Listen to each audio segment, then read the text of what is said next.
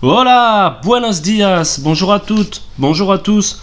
De retour aujourd'hui avec Sevilla FC France. On va débriefer le match Real Betis Ballon-Pied Sevilla Football Club qui a eu lieu dimanche soir. Alors de retour aujourd'hui pour discuter de ce match un petit peu particulier puisque les derbies Real Betis contre Sevilla Football Club sont toujours assez compliqués et sont des matchs très très particuliers puisque je rappelle c'est le plus grand derby d'Espagne pour ceux qui en doutaient encore. Et on l'a encore vu sur le match de, dimanche, un match très particulier. Euh, je, vais, euh, je vais analyser tactiquement ce que j'ai vu euh, de la part de l'équipe de Pablo Machin, ce que j'ai vu de l'équipe de Kike Setien. Et, voilà, on va discuter de, ce match, de ce match très particulier pour nous, les supporters du Betis et du Sevilla Football Club. Alors, qu'est-ce qu'on peut dire de ce match-là? Il y a d'abord euh, quelque chose d'assez criant, c'est que Pablo Machin a perdu la bataille tactique face à Kike Setien. Euh, ce qu'on attendait des joueurs, il y a de quoi être, satisfait puisqu'il y a énormément de qualités individuelles, mais ce qui manque à, cette équipe depuis ben, maintenant plus d'un an, c'est une vraie cohésion globale. Et on attendait que Pablo Machin règle la mire avec tout l'aspect stratégique qu'il a pu montrer l'année dernière avec Relona donc, euh, donc voilà, on peut, on peut vraiment constater qu'il a perdu la bataille tactique, il a perdu la bataille du pressing. Euh, Kike Setien a mis en place un pressing très très haut. De toute façon, c'est toujours que quand on joue euh, au Benito, Benito Villamarin, c'est toujours assez compliqué de gérer la pression, le pressing qui est, qui est installé par l'équipe du Betis à chacun des matchs de toute façon. Et c'est pour ça que j'étais assez déçu de voir que finalement on n'a pas trouvé la solution.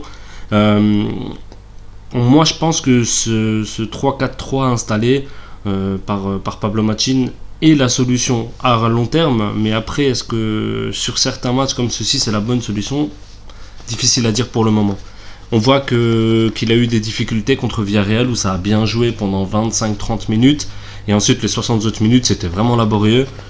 Et là, pareil, rebelote. Euh, voilà. enfin, là, par contre, c'était sur la quasi-totalité du match. C'était bien mieux en deuxième période qu'en première, mais il a perdu la bataille du pressing. Euh, je, vais, vous énoncer euh, l'équipe euh, du Sevilla Football Club qui était titulaire. Alors Thomas Vachlik dans les buts. En défense à 3, on avait Gomez, Kier et Mercado. Donc sur les côtés, à gauche Guillermo Arana, à droite Jesus Navas le capitaine. Au milieu, Roque Mesa et Ever Banega. Et les trois de devant, Elmuro Vázquez, Pablito Sarabia et André Silva. Donc on avait cette équipe qui est installée depuis le début de la saison par Pablo Machin. Et euh, voilà, aucune surprise sur la l'alignation euh, du CVF Football Club. Euh, par contre, on, a le droit de se demander si Muro Vasquez était à sa place sur le match-là ou si Pablito Sarabia était à sa place sur le match-là. Est-ce qu'il aurait peut-être pas fallu descendre un joueur un petit peu plus bas ou finalement se priver d'un des, un des deux pour, pour faire jouer un autre joueur au milieu de terrain. Modo Vasquez s'est joué, joué en 10, parce que c'est un 10, ça aurait peut-être été intéressant de le faire redescendre mais on a vraiment vu qu'il y avait, euh, qu'il y avait ce découpage entre, euh, entre les lignes de, de Roque Mesa, Baneganavas et Arana et la ligne offensive Vasquez, Sarabia, Silva. Il y avait vraiment ce découpage. On a vu que c'était très compliqué pour les milieux de trouver les avants. Euh, moi j'ai été assez déçu de la performance défensive dans le sens où euh, dès qu'on avait un petit peu le ballon sur les pressings du Betis, on, dégageait n'importe comment. Il euh, y, a quand même un chiffre qui est important, c'est que le Betis a eu 62% de possession du ballon contre 38% pour nous. Euh, c'est quand même un chiffre assez, assez compliqué, surtout quand tu joues un derby. même si, effectivement, ce qu'on attend d'un derby, c'est pas forcément d'être les meilleurs tactiquement, on attend la victoire, mais tu peux tu peux t'attendre à mieux. 32-38% de possession, c'est quand même assez faible. Et ça s'est vraiment vu surtout sur la première période, euh, puisque euh, comme je dis en première période, on a pris un pressing euh, assez, assez faramineux. On n'a pas su, on pas su s'en sortir. surtout derrière, derrière on a, on a vu qu'il manquait quand même d'un peu de qualité technique pour se sortir de ça. Gomez, Gomez et Mercado ont eu un petit peu de mal. Simon Kerr était vraiment au marquage de Lorraine Moron, qui a, qui pas fait un match exceptionnel, qui l'a un peu embêté sur les duels aériens, mais Simon Kerr était assez solide. Euh, mis à part peut-être une ou deux remarques euh, que je pourrais lui, faire, c'est euh, ben, tout d'abord ses relances dans l'axe. Il a fait une ou deux relances dans l'axe qui étaient assez compliquées sur des ballons peut-être anodins, mais sa façon de dégager, elle est parfois non académique. C'est-à-dire qu'il dégage. on sait que quand on joue en défense, il faut toujours dégager le ballon vers là où il vient, mais sauf quand il vient dans l'axe. quand il vient dans l'axe et que tu mets une petite balle pour juste la pousser et que tu sais que tu as un mec devant qui arrive euh, de la qualité de Takeshi Inui ou de Sergio Canales, c'est toujours compliqué. Et, euh, et, parfois aussi ses façons de défendre au sol, sur euh, les centres puissants, il a toujours cette façon, vous regarderez, de talonner ou de juste un petit peu pousser le ballon pour l'écarter. c'est bien parce que ça, ça stoppe l'action, mais ça écarte pas totalement le danger. Et sur ce match-là, c'est vraiment ce qui a été un petit peu criant, c'est sa façon parfois, quand il est en plein danger, de repousser le ballon de là où il vient. Euh, Gomez et Mercado n'ont pas fait un match exceptionnel. Gabi Mercado était euh, encore une fois très agressif. De toute façon, on sait que c'est sa qualité première. Mais, euh, mais Gabi Mercado, oui, il n'a pas, pas fait un grand match. Malheureusement, il s'est cassé le cubitus. donc voilà, on lui, on, lui envoie tous nos messages de sympathie. Et bien sûr, on espère qu'il va s'en remettre le plus rapidement possible, puisque c'est un homme très important. C'est un des quatre capitaines du CVFC cette année, déjà l'année précédente. Mais c'est un mec qu'on aime beaucoup. Et, et voilà, Anemo Gabi. On espère que tu vas t'en remettre rapidement. Mais si on parle vraiment uniquement de football, il a quand même été un petit peu en, difficulté sur les montées de, de Junior. Et, euh, surtout Jesus Navas également, dont on, va parler tout de suite. Jesus Navas, donc Navas qui a fait un match euh, en demi-teinte. On l'a pas beaucoup vu, il n'a pas été très présent comme il l'est d'habitude sur les phases offensives. Euh, voilà, moi je l'ai pas trouvé exceptionnel sur ce match-là. Il a été, comme je le disais, un peu mis en danger par, euh, par Junior qui a fait un bon match sur le côté gauche du Betis. Mais, euh, mais on doit attendre plus de la part de Jesus Navas quand il à ce poste-là, surtout qu'il euh, est couvert par un mec comme Gabriel Mercado, qui, qui, avait la lourde tâche aussi d'avoir Takeshi Inui quand même dans, dans, sa zone. Donc Inui qui est un très très bon joueur. Donc ok, c'est pas facile, mais tu dois en attendre plus de la part de ton capitaine sur ce match-là. de l'autre côté, on a vu un match encore une fois mauvais de la part de, Guillermo Arana qui n'a pas été bon. Honnêtement, Arana, ça va être compliqué pour lui de remplacer, euh, de remplacer Sergio Escudero puisque il a, il, a quand même été recruté à un prix aux alentours de 10 millions d'euros quand il est arrivé au, au Sevilla Football Club. On l'a annoncé comme le nouveau Roberto Carlos. Et depuis un an, ce qu'on voit, c'est que, euh, bah, premièrement, physiquement, il n'est pas au point. Il était en surpoids l'année dernière. Il a été longtemps écarté par, euh, par, euh, par les entraîneurs distincts qu'il a, pu, qu'il a pu avoir. Là, cette année, il n'est est pas prêt, hein, très clairement, il n'est pas prêt. Donc, est-ce qu'il lui faut un petit peu de temps? Je ne sais pas. Mais à l'heure actuelle, force est de constater que remplacer Sergio Escudero, c'est très compliqué. Et Carana n'a pas le niveau pour le moment de remplacer Sergio Escudero. Donc, il va falloir qu'il hausse le niveau parce qu'il y a des échéances qui arrivent. Il y a des matchs compliqués qui arrivent et il va falloir, euh, va falloir qu'il se mette au niveau de l'équipe parce que pour le moment, c'est le joueur le plus faible, enfin peut-être un des plus faibles de l'effectif. Euh, au milieu de terrain, qu'est-ce qu'on peut dire des performances de Roque Mesa et de Ever Banega? Euh, Mesa qui fait, euh, qui fait pas un bon match, qui fait pas un bon match et surtout il fait un match très compliqué parce qu'il a été ultra agressif. C'est une qualité qu'on lui voit depuis le début de la saison. Euh, il a toujours été habitué à jouer avec, euh, avec deux mecs euh, sur la même ligne que lui, donc lui toujours en 6 récupérateurs un petit peu derrière des autres bonhommes. Mais là, il est sur une ligne de 4, donc il est aligné avec Ever Banega. Roque Mesa, Ever Banega, c'est des petits gabarits, c'est des joueurs qui sont pas très grands. Et, et, on pense, enfin moi je pense que Roque Mesa a besoin d'augmenter son niveau d'agressivité, dans son esprit à lui, pour, pour se mettre au niveau, puisque physiquement il est un petit peu plus, un petit peu plus petit que ce qu'il avait en face de lui, et notamment William Carvalho, avec qui il s'est, euh, enguirlandé tout le match. Euh, voilà, il prend, ce, il prend ce premier carton jaune euh, qui est totalement mérité en première mi-temps, et ce deuxième jaune sur une faute de Paul Lopez qui vient, qui vient lui mettre une charge, et c'est lui qui prend carton rouge. moi, je ne vais pas m'étendre longtemps sur, ce, sur cet incident-là, mais force est de constater qu'il a changé la physionomie du match. Donc moi, je me casserai pas derrière ça pour expliquer la défaite. Mais que Roque Mesa prenne rouge là-dessus, c'est dramatique. Parce qu'il n'y a absolument rien de sa faute. C'est bien Paul Lopez qui vient faire faute. Donc normalement, il y a penalty. Et il n'y a à aucun moment carton rouge pour Roque Mesa. Mais ça, c'est encore une fois une mauvaise lecture de la part de Pablo Machin qui aurait dû sortir Roque Mesa bien plus tôt il, euh, il, aurait dû le, sortir. De toute façon, sa nervosité se voyait. Il, était proche du, carton rouge à un moment, juste avant de, faire faute avec Paolo Lopez. Donc, des fautes, il en a commises. Et euh, voilà, il aurait dû le voir, euh, Pablo Machin. Il aurait dû voir ça. il a fait rentrer Maxime Guanalon un petit peu plus tard d'ailleurs. Guanalon qui fait un match fantomatique. Enfin, je, vraiment, vraiment pas bon sur ce match-là Autant depuis le début, j'avais été agréablement surpris par ce qu'il a réussi à faire, mais euh, bon là il a gagné un duel, c'est tout ce qu'il a fait. Euh, un ratio de passe euh, pas terrible, 57% de réussite sur ses passes.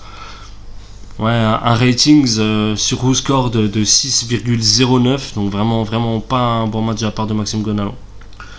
ce qui était surtout embêtant, c'est qu'il a attendu, mais vraiment longtemps, avant de faire d'autres changements. Euh, c'est-à-dire, euh, on, a attendu la 80e minute pour voir Quincy Promes et Alex Vidal rentrer. Euh, c'était beaucoup trop tard, il fallait réagir avant parce qu'on a réussi à mettre un petit peu le feu sur les dernières actions. voilà, il y a eu quelques frappes sur, sur les dernières minutes, mais enfin, il a été vraiment passif sur ce match-là, Pablo Machin. Moi, je lui en veux, veux sur ce match-là parce qu'il sait très bien qu'un derby, c'est quelque chose de très très important. Et c'est pas le moment pour lui de, de, montrer ses failles. Donc il a des progrès à faire. C'est le plus jeune entraîneur de la Liga, je le rappelle, 48 ans.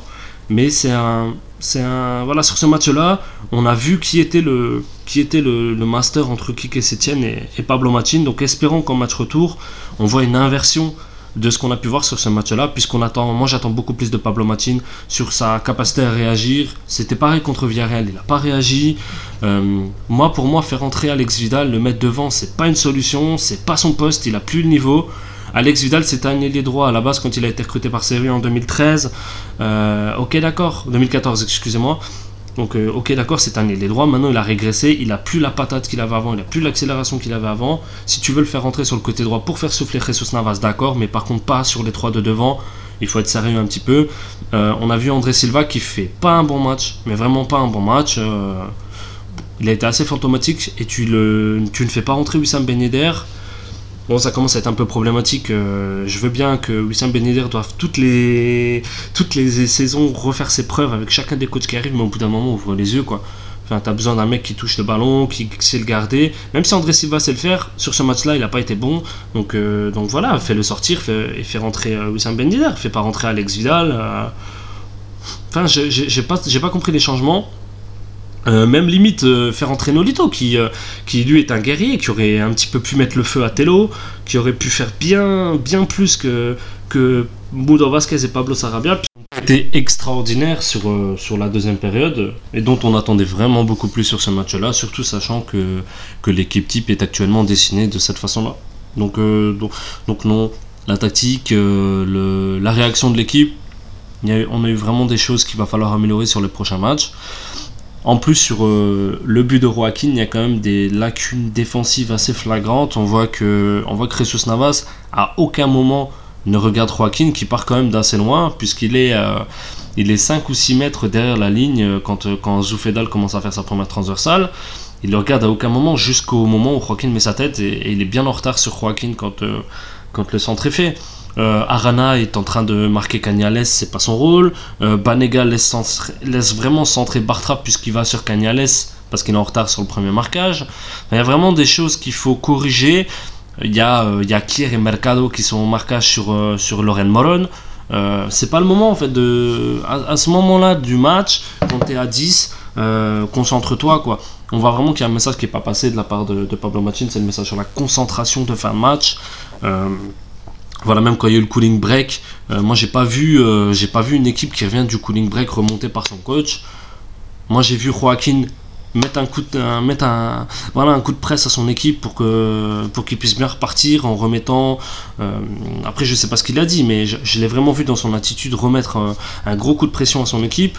Moi j'ai vu Pablo Machin parler avec avec Simon Kerr, euh, donner des, instructions individuelles, etc. Moi, je crois, vraiment que ce cooling break aurait dû être décisif. Il restait 15, décisif, pardon, il restait 15 minutes avant la fin du match. Voilà, j'attendais mieux. Je, pense que ce match va améliorer encore l'expérience de Pablo Machin, puisque ben, c'est un coach qui est très jeune, hein, je le rappelle encore une fois. Il a 48 ans. C'est le plus jeune coach de la Liga. Il n'a pas une expérience extraordinaire du très haut niveau, puisque avec Relona, c'était sa première grosse euh, saison dans l'élite l'année dernière. Euh, on a, fait, le pari sur ce coach-là. On va pas l'incriminer sur les deux matchs qui sont passés, mais par contre, il va falloir avoir de l'amélioration, puisqu'il a quand même demandé des changements drastiques euh, à l'intersaison. Il a demandé à ce que son mercato soit fait en fonction de ses besoins. Donc effectivement, il n'a pas tout eu. Porto n'est pas arrivé, on n'a pas eu ce nouveau défenseur central pour combler le départ de Nico Pareja, on n'a pas eu un grand 6 qui est venu combler le départ euh, de Steven Zonzi. Les arrivées, Joris Gnagnon, ça mis un peu de temps encore à prendre puisque ben, il était habitué en défense à 4 arènes et pas en défense à, à 3. Euh, voilà, il compte sur Sergio Gomez alors qu'on pensait peut-être pas que ce serait le joueur sur lequel il compterait le plus il y, a, des choses encore qui, doivent progresser, euh, mais bon, tout ça, c'est le temps qui donnera raison à, Pablo Machin ou non. Euh, mais pour réussir au Sevilla FC depuis quelques années, c'est très compliqué. Euh, et, moi, on va être très franc, de tous les matchs que j'ai vus des dernières années, de Unai jusqu'au match donc, contre le Betis, vraiment si je parle uniquement des derbies, ça a été le match le moins maîtrisé si je mets de côté le, premier match de Vincenzo Montella où on perd à la maison contre le Betis. Mais ça faisait quand même 12 ans que nous n'avions pas perdu au Benito Marine. Donc c'est une marque, euh, c'est une, date importante. Après le Betis a changé de cap très clairement cet été. Ils ont fait un très beau recrutement. Ils ont, ils ont continué à garder l'ossature qu'ils avaient la dernière. Leur coach, euh, on a, on a Serrer qui fait un très bon, un très bon travail euh, à la direction sportive. Donc oui, d'accord, mais c'est pas, c'était pas suffisant quand on porte le, maillot du CVFC, quand on a les ambitions qu'a le CVF Football Club. Donc voilà, qu'on soit très clair. Donc voilà, je voulais encore une fois remercier tous, tous les gens qui nous suivent, envoyer de la force à tous nos supporters qui nous retweetent, nous like. On a passé la, barre des 11K euh, il y, a deux jours, c'est incroyable. Merci à vous tous. Euh, voilà, je, je vous embrasse et je vous dis à très bientôt. Allez, ciao l'équipe.